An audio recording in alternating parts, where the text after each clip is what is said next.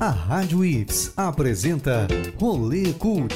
Cultura, atualidade, eventos e produções sergipanas. Um espaço para sua produção. Apresentação: Letícia Monalisa.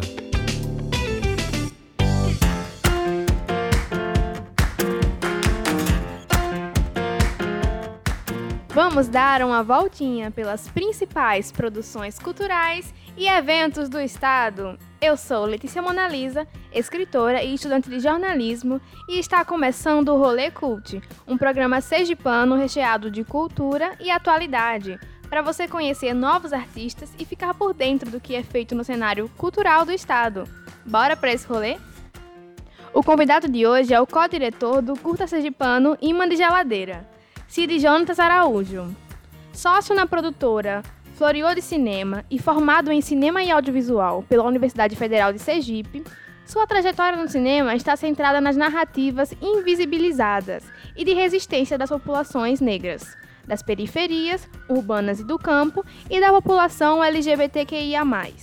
Em 2022, após vencer a quarta edição do Lab Negras Narrativas, Cid Jonatas lançou o seu curta-metragem Imã de Geladeira, na 25ª Mostra de Cinema Tiradentes considerado o maior evento de cinema do Brasil.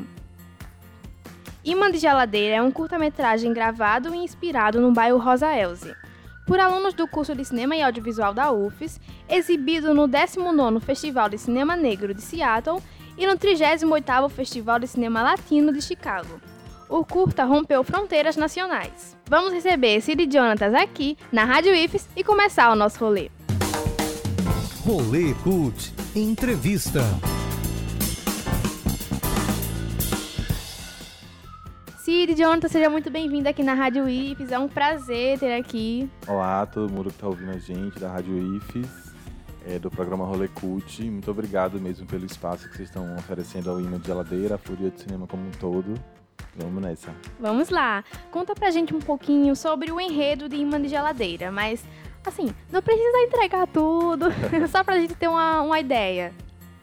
Então, Imã de Geladeira é, narra sobre o cotidiano de dois jovens, um casal de jovens negros, sergipanos, é, que moram numa periferia. A gente passa o filme é, no bairro Rosa Elza, em São Cristóvão, e em decorrência de uma série de, de quedas na rede elétrica do bairro, é, esse casal acaba perdendo sua geladeira. Então, é, é, a geladeira é um instrumento de muita utilidade na casa, né? Então, eles precisam conseguir uma geladeira nova é, o quanto antes. Como eles não estão com muito dinheiro, com muita grana, eles vão no, numa loja de eletrodomésticos usados no bairro mesmo. E aí eles encontram uma geladeira lá. E aí eles não estão com muita grana, né, não estão com muito dinheiro, eles vão numa loja de, de eletrodomésticos usados mesmo no bairro. Nessa loja é, tem um rádio que constantemente está noticiando, noticiando o desaparecimento de homens negros, né? De maneira sensacionalista. Então acontece um curto-circuito numa tomada onde o rádio está conectado e também uma geladeira recém-chegada está conectada. Então, nesse momento, a gente materializa é, essa violência que está sendo proferida no rádio. Já deu para ter uma noção aí sobre o filme? É, o pessoal quiser saber mais pode conferir. É, e como surgiu a ideia para o curta? Bom, a ideia original veio de Carole Menezes, que além de co-diretora também assina o roteiro. É, Carole conta sempre que os pais dela, é, pobres também, da periferia de Salvador, é, quando estavam. Quando engravidou dela, é, eles precisavam de uma geladeira para se mudar de casa. Assim, enfim, eles formaram um, uma família ali eles precisavam se, se, se mudar. E aí eles compraram a geladeira usada também. E no dia seguinte a geladeira queimou. Então eles tinham gastado basicamente todas as economias para investir na geladeira. E aí no dia seguinte também ele contou é, esse episódio no trabalho, no trabalho dele, né? O pai de Caroline.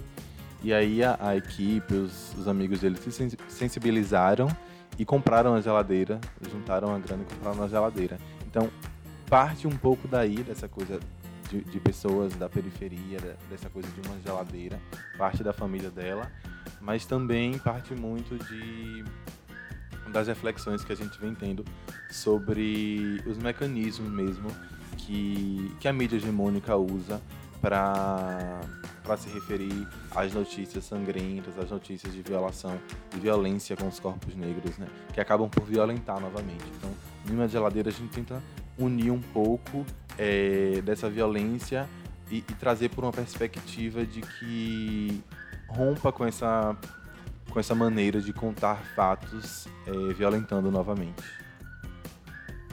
De Geladeira é um curta de terror e fantasia e foi produzido e inspirado no bairro Rosa Elze.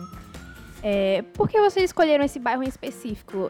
Vai um pouco do, do fato da universidade estar ali, como é que é?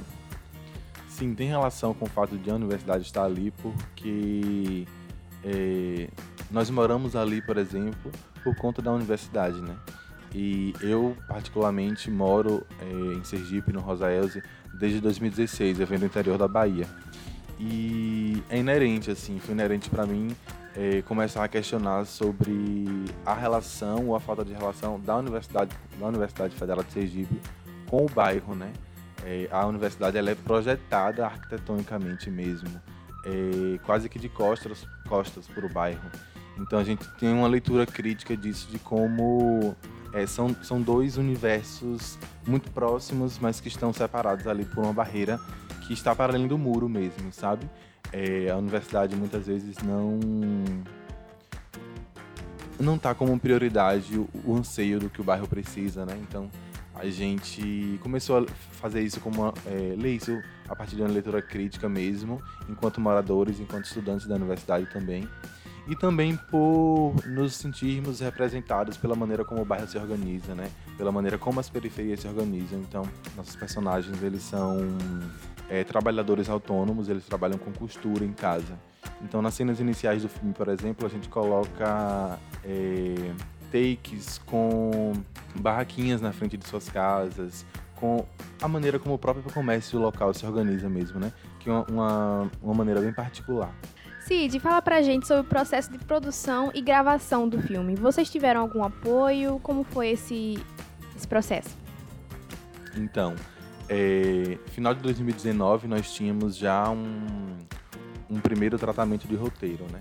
A partir daí, Carol me convidou para essa co-direção e nós começamos a escrever sobre o, sobre o filme. Em 2020, a gente inscreveu no Laboratório Negras Narrativas, que, que é um projeto realizado pela Associação dos Profissionais do Audiovisual Negro, é, a APAN, e que nessa edição teve financiamento da Amazon Studios e da Amazon Prime Video. Então a gente foi selecionado nesse, nesse laboratório é, e tivemos um financiamento para conseguir realizar o filme. Além disso, a gente também conseguiu recursos da Lei Aldir Blanc. Então, essas duas fontes de financiamento foram fundamentais mesmo para se pensar um projeto como Imã de Geladeira, porque inicialmente a gente tinha essa ideia, tinha esse roteiro, mas a gente sabia que seria um desafio mesmo produzir um filme que se propunha a trabalhar com terror, é, trabalhar com o gênero de uma maneira geral, né? Mas pensando aí o terror e a fantasia, é, seria muito difícil mesmo conseguir é, produzir isso em Sergipe, dado que a gente não tem, historicamente a gente tem é, uma negligência mesmo, assim, é, no sentido de, de políticas públicas para cultura e arte, né? Já tínhamos quase uma década que não vinha edital para o audiovisual, por exemplo, aqui em Sergipe. Então a gente bate muito nessa tecla de que é muito importante mesmo ter esse tipo de financiamento, porque tem muitos profissionais qualificados no estado e, e quando esse financiamento chega e é, enfim, a gente faz um, um filme como Uma Geladeira, por exemplo, que está sendo exibido nos maiores festivais do país, assim, e enfim, para além disso também participando um circuito, circuito internacional de cinema. Você mencionou, né, o circuito internacional e com o título de Fridge Magnet Imã de Geladeira estreou nos Estados Unidos no mês de abril. Como foi para vocês ter o curta atingido um público a nível internacional? Olha, foi muito importante mesmo. A gente está digerindo isso ainda, né? Porque acabou de acontecer é, as exibições nos Estados Unidos. É, nós fomos selecionados em dois festivais diferentes. E coincidentemente as exibições caíram na mesma data. Então a gente ficou muito feliz, assim, porque foi uma estreia dupla mesmo, né? Foi uma estreia em grande estilo, assim no, no Festival de Cinema Negro de Seattle e no Festival de Cinema Latino de Chicago. Então também foi importante que os dois festivais é, propõem essa abordagem política mesmo do cinema, né? que é que é o que a gente levanta também de fazer cinema negro no Brasil, de fazer cinema negro em Sergipe. Então a gente teve uma, uma ótima repercussão assim e uma uma vibração mesmo do cenário artístico de Sergipe, do cinema sergipano. As pessoas muito felizes e re representadas e se reconhecendo naquela narrativa, é, na narrativa fílmica e na narrativa de levar um filme mesmo de Sergipe para o maior polo é, do cinema mundial, né, nos Estados Unidos. O que essa experiência significou para você? Olha, essa é a pergunta talvez mais difícil. é, porque estamos nesse, nesse lugar ainda de, de digerir tudo isso que está acontecendo, Sim. né? Eu e Caroline já co-dirigimos três filmes, esse é o terceiro. Mas os dois primeiros filmes, eles são projetos menores, né? O primeiro, que é a Babá Eletrônica, foi um filme de um minuto que a gente fez pontualmente para um concurso de vídeos do departamento que a gente estudava. Depois teve o filme Corre, que já participou de um edital, ele foi aprovado no, edital 70 Olhares sobre Direitos Humanos do, do Instituto Cultura e Movimento, o ICEM, é, o que já fez a gente é, alcançar uma nova perspectiva de mercado mesmo, né? De estar trabalhando com filme a partir de um financiamento público. É, mas no Imã de Geladeira a gente se propôs mesmo a, a pensar um projeto grande. E aí, assim, coincidentemente, para nossa sorte, a gente conseguiu duas fontes de financiamento diferentes que foram fundamentais mesmo para lançar um projeto grande, assim. É, eu digo grande no sentido de. É, em, relação aos projetos que a gente já tinha desenvolvido antes e a, a, a, sua logística, por exemplo. Nós tivemos mais de 30 profissionais envolvidos no filme, assim, do, da sua concepção, é, pensando pré-produção, produção e pós-produção, né? Então, isso significa muito pra gente, porque inclusive a gente conseguiu reunir um, um time de artistas e de trabalhadores profissionais do cinema de Sergipe muito bom, que a gente já queria trabalhar há algum tempo, mas que, dada essa escassez de financiamento mesmo, a gente não conseguia porque, enfim, as pessoas estavam em outros trabalhos, né, fazendo, pagando boleto, basicamente, assim, trabalhando para pagar boleto. Atualmente teve a sétima edição da EBE Mostra de Cinema Negro. Teve o lançamento do filme Medida Provisória também, e também o lançamento de Imã de Geladeira nos Estados Unidos. Me parece assim que há um movimento de valorização do cinema negro. Você pode comentar um pouco sobre isso? Sim, eu acho que tem duas vias assim de mão dupla nesse processo de, de o cinema negro estar no, num, momento legal.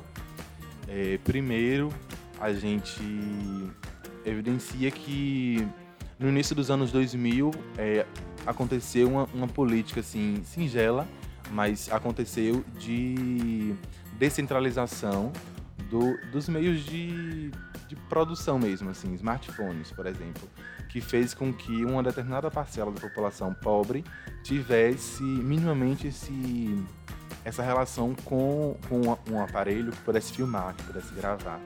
Então a gente já parte para um para um público que não tinha mesmo esse, essa essa possibilidade. É, e além disso também é, a exemplo de, de Zosmo Bubu no, no final dos anos na virada do século, né? Ele teve um cumpriu um, um, fundamental papel. Ele é considerado o pai do cinema negro e aí ele conseguiu fazer articulações internacionais e aí criou, por exemplo, o Centro Afro-Carioca de Cinema no Rio de Janeiro, que foi é, mesmo o precursor, assim, o propulsor de, de um pensamento acerca de um cinema é, afrocentrado, de um cinema negro no Brasil, né? A EBE, por exemplo, é, é considerada a segunda mostra de cinema negro do Brasil, a primeira do eixo norte e nordeste. Vem depois dessa do, do encontro de cinema negro, que depois leva o nome de Zosimo Bubu, e também cumpre o um papel fundamental para a circulação, para a fruição mesmo do cinema negro em Sergipe. Eu sou muito cria disso. Quando, quando eu cheguei à UFES, eu, é, enfim, tinha um, um, entendimento super limitado do que era mesmo o cinema, do, do que é que o cinema poderia me oferecer e nos oferecer enquanto sociedade. E Egbe é, foi um, um, divisor de água mesmo para mim, assim, no sentido de estar vendo narrativas às quais eu me sentia pertencido e que eu queria construir também a partir dali, né? Então, a gente vive hoje no Brasil o que se chama de Primavera do Cinema Negro.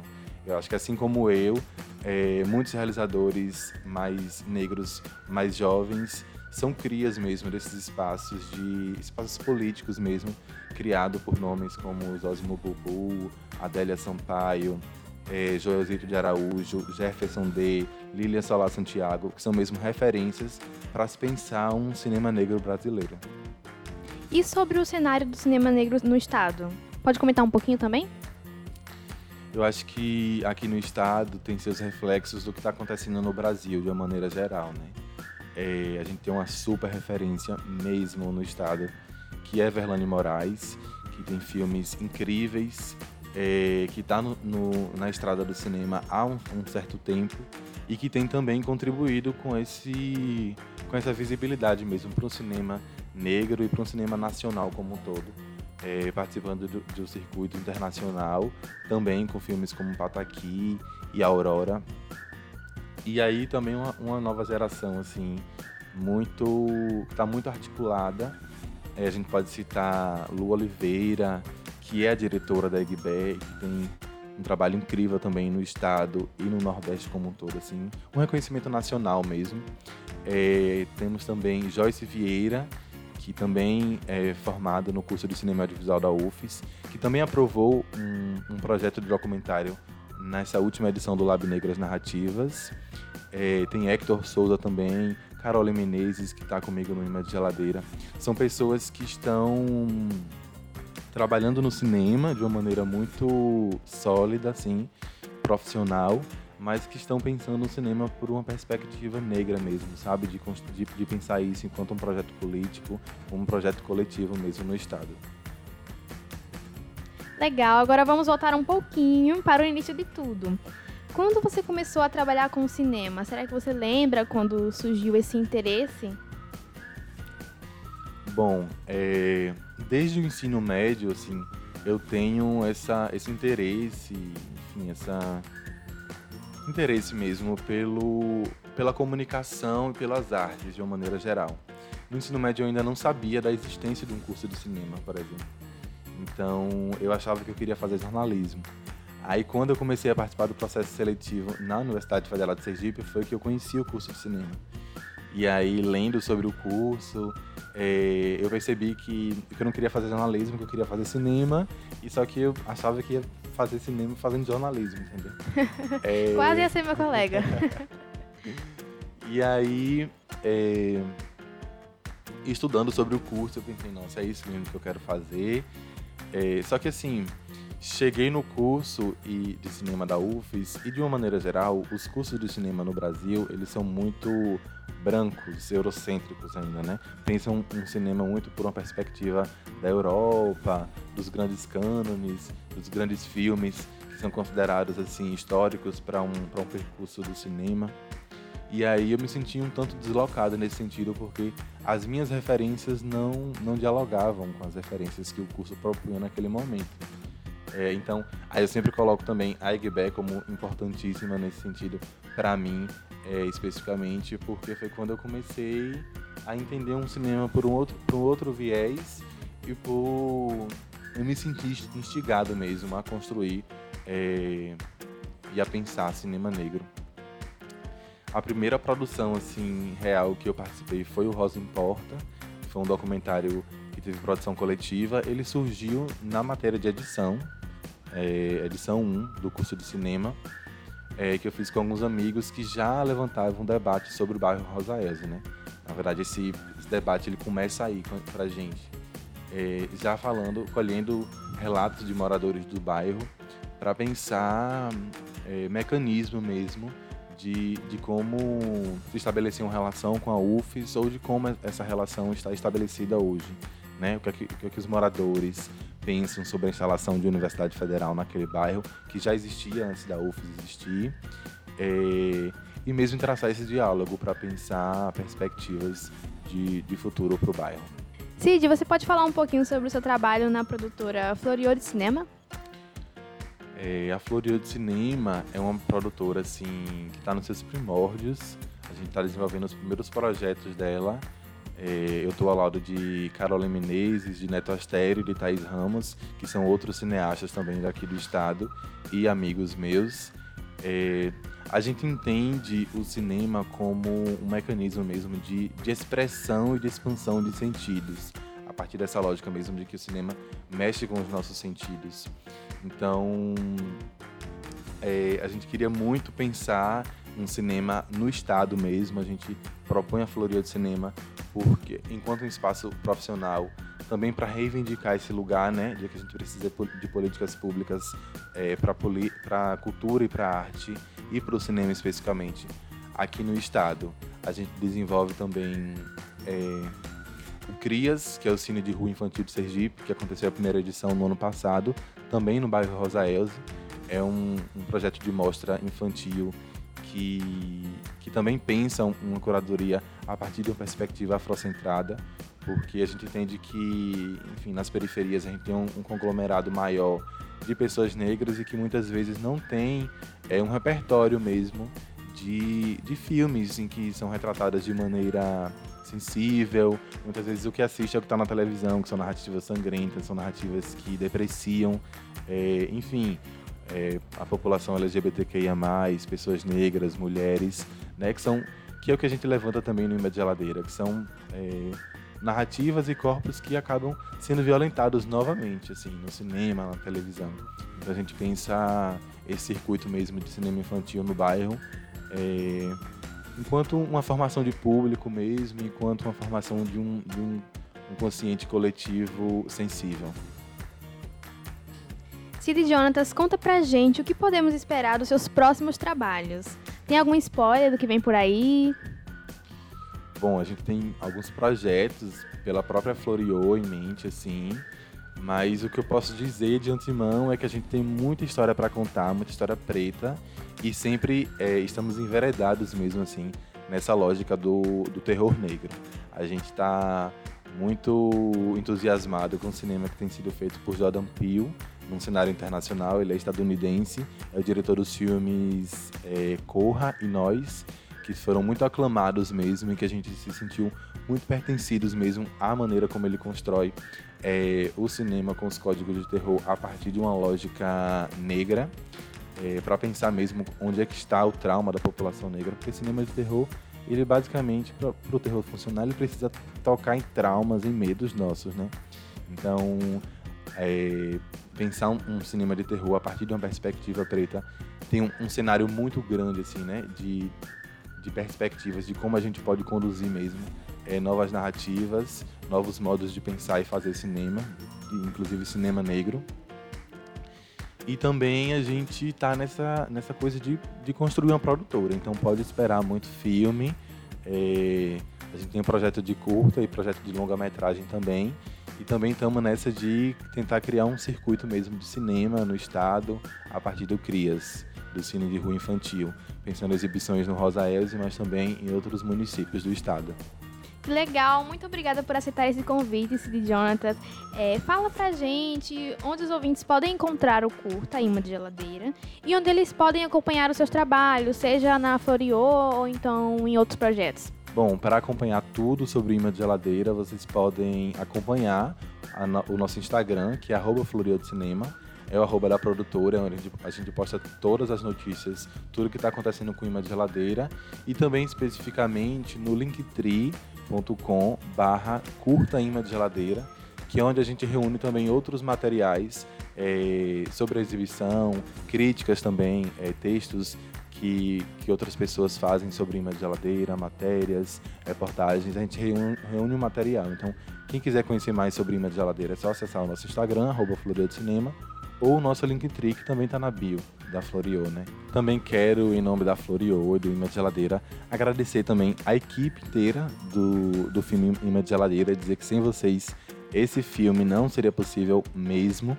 E também agradecer à Rádio IFES e ao programa Rolê Cult pelo, pelo espaço oferecido para a gente trocar essa ideia sobre cinema, sobre cinema negro, sobre cinema sergipano e dizer que a gente está sempre disposto mesmo a traçar esses diálogos. Rolê Cult Divulga.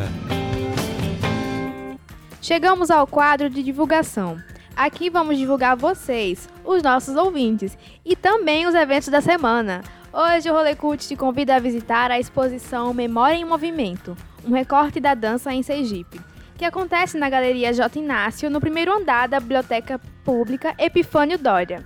A exposição vai até dia 13 de maio, com curadoria e expografia de Janes Junqueira, Grazi Coutinho e Viviane Gonzaga.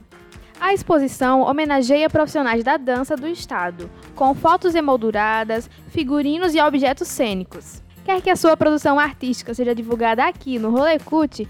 Então manda um direct com o seu nome, uma breve biografia e os detalhes da sua obra lá no Instagram da Rádio IFES, arroba Rádio IFES. Pode ser um livro, uma música, uma exposição. Vamos anotar todos que enviarem e toda semana divulgaremos nossos ouvintes aqui no final do programa. Tô te esperando, viu? Letícia Monalisa. O Rolê Cult está chegando ao fim, mas não deixe de ouvir a programação da Rádio IFES e interagir bastante com a gente nas redes sociais, hein? Arroba Rádio IFES. Comenta lá o que achou do programa, o que gostaria de ver por aqui e quem você acha que a gente deveria entrevistar. O Rolê Cult vai ao ar toda quarta, às 14 horas, com reprise às 20 horas. E você pode nos escutar sintonizando na Rádio IFES pelo site radio.ifes.edu.br ou então baixando o aplicativo da Rádio IFES no seu celular. Também estamos disponíveis nos principais agregadores de podcast. E você pode me encontrar no Instagram, arroba E até o próximo Rolecute. Rádio IFES, Comunicação Sem Fronteiras. A Rádio IFES apresentou Rolê Cult. Continue em nossa sintonia. Rádio IFES, Comunicação Sem Fronteiras.